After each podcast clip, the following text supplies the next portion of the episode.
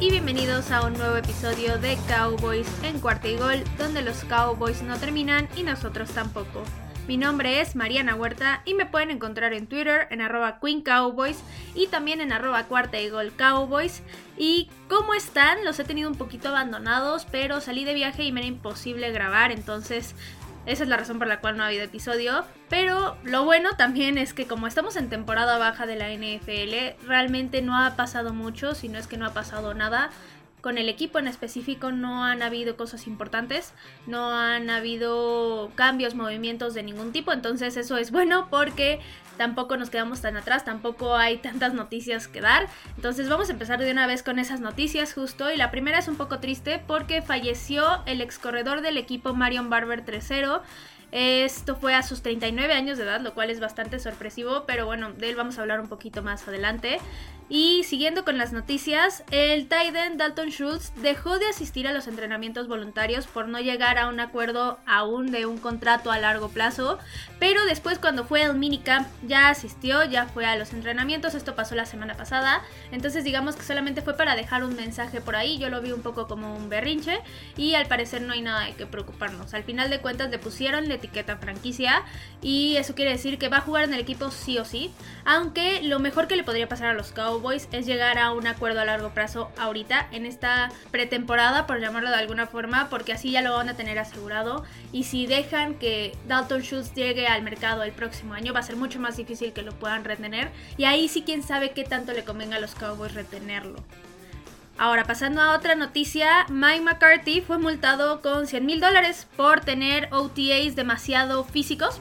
Esto ya había pasado, el año pasado fue lo mismo, lo multaron. Y como ya pasó dos años seguidos, entonces los Cowboys van a perder una práctica de OTA el próximo año, lo cual pues sí es un poco lamentable, pero lo bueno es que no tiene nada que ver con los entrenamientos de pretemporada como tal, entonces pues ni modo, para aprender, al final de cuentas por eso están las multas, para que ya no se estén cometiendo los errores. Y al final de cuentas, si el equipo sigue cometiendo este tipo de faltas, por llamarlos de alguna forma a los reglamentos, así van a seguir ocurriendo y las sanciones van a ser cada vez más grandes. Entonces esperemos que el equipo aprenda y que con esto sea más que suficiente. Y la última noticia del día de hoy es que el ATT Stadium fue seleccionado como sede para el Mundial de la FIFA de Fútbol Soccer en 2026, junto con otras 10 ciudades que también van a ser sede en Estados Unidos. De estas 10 ciudades son 11 estadios en total, porque en Los Ángeles van a haber dos estadios que van a ser sede. Y también hay dos sedes en Canadá y tres en nuestro país, en la Ciudad de México, en Monterrey y en Guadalajara. Y la verdad es que esto es bastante emocionante porque el Mundial de Fútbol en lo personal se me hace un evento muy padre. Es un evento donde se juntan selecciones con el objetivo simple de llevarle gloria a su país y se juega el fútbol de una forma diferente. Entonces, pues el ATT Stadium casa de los Dallas Cowboys va a ser sede. Jerry Jones tuvo mucho que ver para que esto ocurriera. Al final de cuentas, en mi opinión y en la de muchos, el estadio de los Cowboys es uno de los mejores estadios de lo más moderno que hay en el mundo, entonces iba a ser raro que no lo seleccionaran para un evento tan importante como lo es el Mundial. Y pues ahí vamos a estar viendo jugar a varias selecciones de varios países. Y pues bueno, esas fueron todas las noticias rápidas. Ahora sí, vámonos con el tema de hoy. Y ya revisamos en los últimos dos episodios las primeras cuatro rondas del draft y llegamos a una conclusión de que las necesidades ya se habían cubierto y que para el futuro el talento pintaba bastante bien de todos estos jugadores que fueron seleccionados, pero pues todavía no hemos acabado. Sí, ya pasaron casi dos meses del draft, pero bueno, como les digo, es temporada baja y vamos a terminar de analizar lo que fueron estos picks del draft. Al final de cuentas son jugadores que uno nunca sabe cuándo una sexta ronda, como Tom Brady por ejemplo, va a ser súper significativo para el equipo, va a ser muy explosivo. Entonces es importante saber quiénes llegaron al equipo y cómo es que pueden fungir en los Cowboys, cuál va a ser su labor, si los van a utilizar mucho, si simplemente fue para profundidad y demás. Entonces eso es lo que vamos a hacer hoy. Vamos a ver qué pasó con todas estas selecciones porque los Cowboys en quinta ronda tuvieron cuatro selecciones y en sexta ronda tuvieron una, no tuvieron en la séptima ronda, pero de todas formas son cinco jugadores que llegaron a los Cowboys y vamos a ver qué pasó con ellos. Pero primero un poquito de contexto. En las primeras cuatro rondas el equipo tomó primero al tackle Tyler Smith, luego en segunda ronda tomaron al defensive end Sam Smith, después en tercera ronda al wide receiver Jalen Tolbert, después en cuarta ronda al tight end Jake Ferguson, Y con esto, digamos, ya se habían cubierto todas las necesidades primarias que tenía el equipo, todas las que necesitaba cubrir sí o sí, donde sí había huecos muy grandes. Y al final de cuentas, para las otras rondas, digamos la quinta y la sexta, solamente le quedaban como necesidades básicas la de linebacker y la de cornerback, que tampoco es que urgieran tanto, entonces estuvo bastante bien desde mi punto de vista lo que hicieron los Cowboys en estas primeras cuatro rondas. Y ahora sí vamos a ver qué fue lo que hicieron en las siguientes rondas. Y vamos a empezar con la quinta. Y en el pick 155 que fue el primero que tuvieron, seleccionaron al tackle Matt Walesko, él es de la Universidad de North Dakota. Y él es un jugador que simplemente lo seleccionaron por profundidad, pero creo que fue un acierto desde mi punto de vista porque los Cowboys al final de cuentas perdieron a Lael Collins en la posición. Tyron Smith ya está bastante grande, se lesiona seguido, entonces es importante que se tengan varios jugadores ahí, que se puedan desarrollar, que se pueda tener un trabajo desde que entran a la liga con ellos. Entonces, desde mi punto de vista, está muy bien que lo hayan seleccionado. Está bien que pueda ir aprendiendo todo lo que es el plan de juego, cómo funciona la línea ofensiva de los Cowboys, para que en un futuro, si se necesitara de plano que entre a la cancha, lo pueda hacer bien y pueda cumplir con su labor. Luego, en el pick número 167, los Cowboys tomaron al cornerback Daron Bland, él es de la Universidad de Fresno State y él tiene bastante buenas manos, esto me gusta bastante. También tiene un buen instinto para las jugadas terrestres, lo cual no es tan normal en un cornerback. Normalmente los cornerbacks son mucho mejores en la parte aérea y él no, él no es que sea malo en la parte aérea, pero sí destaca bastante su juego terrestre, lo cual es bastante bueno para un cornerback porque puede ayudar con esas tacleadas cuando tal vez el jugador se escapa. Y no solo eso, sino que puede predecir el movimiento del jugador y terminar haciendo una tacleada buena que termine deteniendo al jugador ya sea en la al golpeo o incluso que pierda yardas, entonces esto me gusta bastante de su parte. Y también tiene un muy buen instinto para las intercepciones, como les decía, tiene muy buenas manos, entonces conforme se ha ido moldeando esta defensiva de los Cowboys desde que llegó Dan Quinn, esto me agrada bastante. Al final de cuentas tuvimos un Trevon Dix con muchas intercepciones, por ahí también Jaron Kears tuvo intercepciones, Anthony Brown, prácticamente todos en los Cowboys en esa defensiva tuvieron intercepciones, entonces es bueno que llegue un jugador de este estilo. Esto quiere decir que Dan Quinn ve algo en eso, ve un futuro en él. Y de alguna forma me emociona que Dan Quinn pueda trabajar con estos jugadores, que los pueda desarrollar, porque en una de esas, como les digo, puede salir una gran estrella. Aparte de esto, en la posición de cornerback, ahorita está medio incierto lo que podría pasar, porque tuvimos el problema con Kelvin Joseph de sus problemas legales y demás. También Anthony Brown está en su último año de contrato, entonces es bueno que Dan Quinn pueda ir desarrollando a jugadores jóvenes por si en alguna de esas llega a perderse buenos jugadores en la posición, que tenga con quien suplirlos o que al menos no se sienta tan vacía esa defensiva secundaria y que haya algo con que trabajar.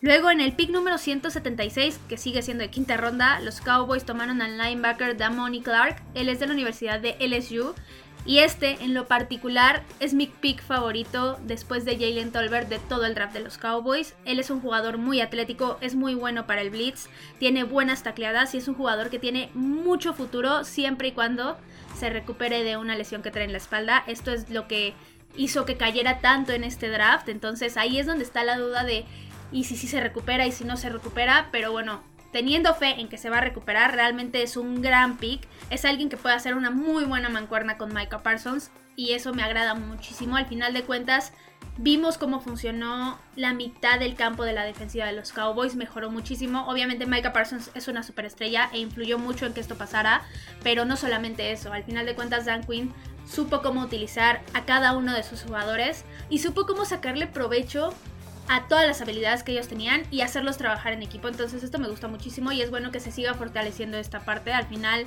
Ken O'Neill ya no está en el equipo, entonces es importante suplir esta parte. Y al final de cuentas, si se logra desarrollar un jugador que ya tiene estas habilidades desde el colegial a alguien que se vuelva súper dominante en la liga, creo que esto es muy bueno para la defensiva de los Cowboys. Pero como les decía, esto va a ser un poquito a largo plazo porque él todavía trae la lesión en la espalda. De hecho, va a empezar esta temporada en la Pop List, que es la lista de los jugadores que no pueden hacer ningún performance físico todavía, o bueno, al menos al nivel de la NFL. Y lo más seguro es que no lo veamos jugar esta temporada porque el equipo quiere que se recupere completamente de esa lesión y es completamente válido. Al final de cuentas no urge, todavía está Micah Parsons, ahí se tiene a Leighton Manderesh. Entonces es bueno que se recupere, que tenga la mejor preparación física posible para que en la próxima temporada ahora sí lo podamos ver en el campo y podamos ver todo este desarrollo del que le estoy hablando que puede llegar a tener con Dan Quinn. Y por último, en esta quinta ronda, los Cowboys tomaron con el pick número 178 al defensive tackle John Ridgway. Él es de la Universidad de Arkansas y él es un jugador que tiene muy buen tamaño, pero también es bastante atlético al mismo tiempo, lo cual es muy bueno para un tackle defensivo.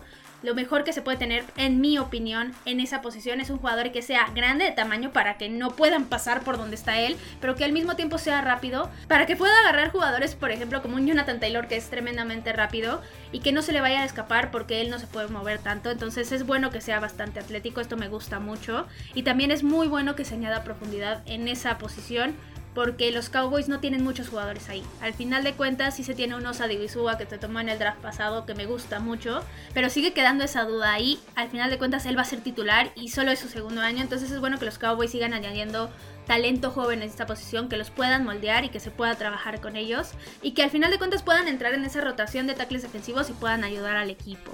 Ahora, obviamente no va a pasar eso ahorita, es un jugador que también lo veo para largo plazo, pero si Dan Quinn lo logra moldear bien, sí le veo bastante futuro.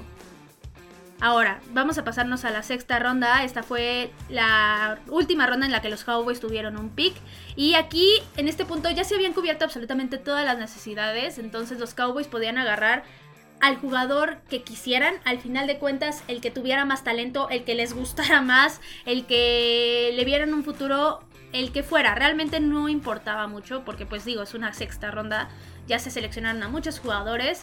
Y al final de cuentas tomar jugadores ya tan tarde en el draft es como un volado, uno nunca sabe si van a funcionar o no, simplemente es confiar en lo que se hicieron en los estudios del scouting, en todo lo que hicieron tanto los entrenadores como los reclutadores, porque como les digo, no se sabe si van a poder explotar en la NFL y son jugadores que podrían tener talento y que podrían funcionar, pero podrían también ser jugadores que de plano no funcione nada y que sea un desperdicio de pick. Entonces aquí realmente no hay mucho que analizar, pero de todas formas los Cowboys seleccionaron con el pick número 193 al linebacker Devin Harper. Él es de la Universidad de Oklahoma State. Y aquí ya fue por pura profundidad. Al final de cuentas los Cowboys no lo necesitan, no es como que lo vayan a tener ahí como suplente directo. Tienen muchos otros jugadores y al final de cuentas es alguien más que se va a seguir desarrollando ahí en la defensiva. Y obviamente no descarto que pueda llegar a ser una sorpresa y que pueda llegar a ser muy buen jugador, pero digamos que es mucho más difícil para alguien que se selecciona en sexta ronda que para alguien que se selecciona en segunda ronda en este draft. Entonces, pues esos fueron todos los picks de los Cowboys en este draft. Y si vemos todas las selecciones del equipo, sin duda se cubrieron todas las necesidades que se tenían, lo cual es muy bueno. Al final de cuentas los Cowboys muchas veces se van por la superestrella o se van por jugadores que ni al caso y no terminan cubriendo las necesidades. Y este fue un draft diferente, fue un draft donde fueron pick por pick seleccionando lo que les surgía más.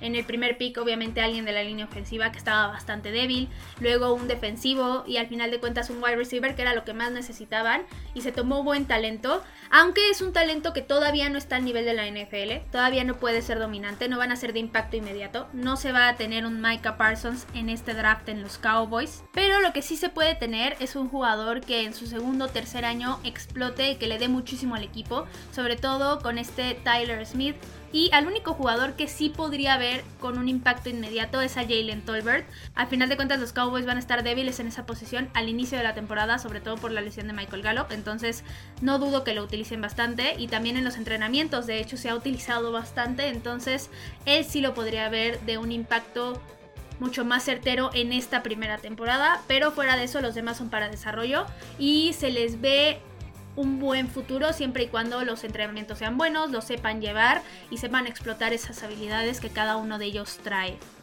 Ahora, esto viéndolo desde la perspectiva, digamos, de los Cowboys, de desarrollo y de ver a futuro, pero viéndolo de los jugadores que estaban disponibles en el momento en los picks, del talento que ya estaba ahí, desde mi punto de vista sí hubo errores de los Cowboys. Había jugadores que podrían tener mucho más futuro o al menos un impacto mucho más inmediato, que no necesitaran tanto desarrollo y que estaban ahí disponibles cuando los Cowboys seleccionaron. Entonces sí desde este punto no me encantó tanto el draft, pero bueno, lo único que nos queda hacer es confiar en el equipo porque al final de cuentas ellos son los que van a trabajar con los jugadores, ellos son los que hicieron todo ese estudio de mercado, por llamarlo de alguna forma, entonces hay que confiar en ellos y hay que confiar en todo lo que vieron, en cómo iba a aportar cada uno de estos jugadores al sistema. Y pues ya dicho esto, creo que ya podemos darle una calificación al draft. Por fin podemos hacerlo. Y para mí la calificación que les pongo con número es un 7-5. No creo que sea bueno darles más. Al final de cuentas es un draft que ahorita no lo podemos calificar también porque no hemos visto a los jugadores tan en acción, no los hemos visto en el nivel que pueden alcanzar. Obviamente esta calificación podría mejorar si todos los jugadores fueran un acierto, pero esto no va a pasar. Va a haber jugadores que van a hacer un acierto y va a haber jugadores que van a hacer un error. Entonces por esa razón les pongo un 7-5. Y si nos vamos a las calificaciones de letras, que es digamos el sistema estadounidense, les pondría una B. Y no más. No creo que los Cowboys se merezcan más. Creo que esto es lo máximo que les podría dar. Pero al final de cuentas creo que es una buena calificación. Creo que fue un buen draft. Y creo que podemos esperar bastante de estos jugadores para un futuro. Ahora, hace rato que estábamos hablando de las noticias rápidas. Cuando mencioné la noticia de Marion Barber, les dije que íbamos a hablar de él. Y sí, y vamos a hablar de él en esta sección que hace mucho no la hacía, que es la de Cowboys Legends. Y la verdad es que siempre es una pena cuando un exjugador muere y sobre todo tan joven porque uno se pone a pensar y dice, wow, le faltaron muchas cosas por vivir. Y pues sí te pone a pensar muchas cosas porque al final de cuentas dices, wow, o sea, un atleta de alto rendimiento se terminó muriendo tan joven, entonces, ¿qué va a pasar con las personas normales y corrientes, con los simple mortales? Pero bueno, Así pasa en esta vida, digamos, lo único seguro que tenemos es la muerte, entonces lo mejor que podemos hacer cuando pasa algo así es recordar justo lo bueno que le dejó al equipo y ver cuál fue su carrera y quedarnos con esa imagen. Entonces vamos a empezar por ahí. Marion Barber jugó en los Cowboys de 2005 a 2010 y luego estuvo en Chicago en 2011. Él fue corredor, como les mencionaba hace rato, y su mayor highlight en su carrera fue que fue Pro Bowl en 2007. Y él durante su estadía con los Cowboys sí ayudó bastante a esta ofensiva. No era, digamos, una super estrella, pero sí era bastante cumplidor y creo que eso es suficiente cuando se trata de los corredores. Y aparte de todo, él tiene la corrida de dos yardas más épica de la NFL porque pasó de quedarse en la línea de golpeo, a tratar de conseguir yardas, a que casi fueron safety, a perder un chorro de yardas, a terminar consiguiendo dos yardas cuando se estaba ya en una parte muy crítica del campo porque literalmente los Cowboys estaban acorralados. Entonces sí, yo creo que no hay manera de superar esa corrida de dos yardas como la más épica que se ha tenido en la historia de la NFL. Y pues lo mejor es quedarnos con esa imagen y recordarlo con esa jugada. Y pues bueno, que descanse en paz y ojalá su familia logre encontrar la resignación lo más pronto posible. Y pues bueno, eso fue todo por el episodio de hoy. Y antes de decir mis redes y demás, para el episodio que sigue les tengo una sorpresa porque les tengo una gran invitada. Vamos a hablar de la ofensiva, vamos a tocar bastantes puntos muy interesantes y que van a ser de mucho interés para la siguiente temporada. Entonces no se lo pierdan, estén al pendientes. Y pues bueno, a mí me pueden encontrar en Twitter, en arroba Queen Cowboys y en arroba Cuarta Eagle Cowboys. Cualquier cosa que necesiten ahí estoy. Ahí pueden ver todas las noticias en Cuarta Eagle Cowboys. También cualquier cosa que necesiten me pueden buscar, me pueden ahí escribir en Twitter y yo con gusto les contesto. Y también recuerden que si les gustan los episodios, recomiéndenlos con quienes ustedes gusten. Esto ayuda muchísimo a crecer más el programa, a hacerlo todavía mejor y cada vez más gente nos escuche. Y esperen mucho más contenido porque los Cowboys no terminan y nosotros tampoco. Cowboys en cuarto y gol.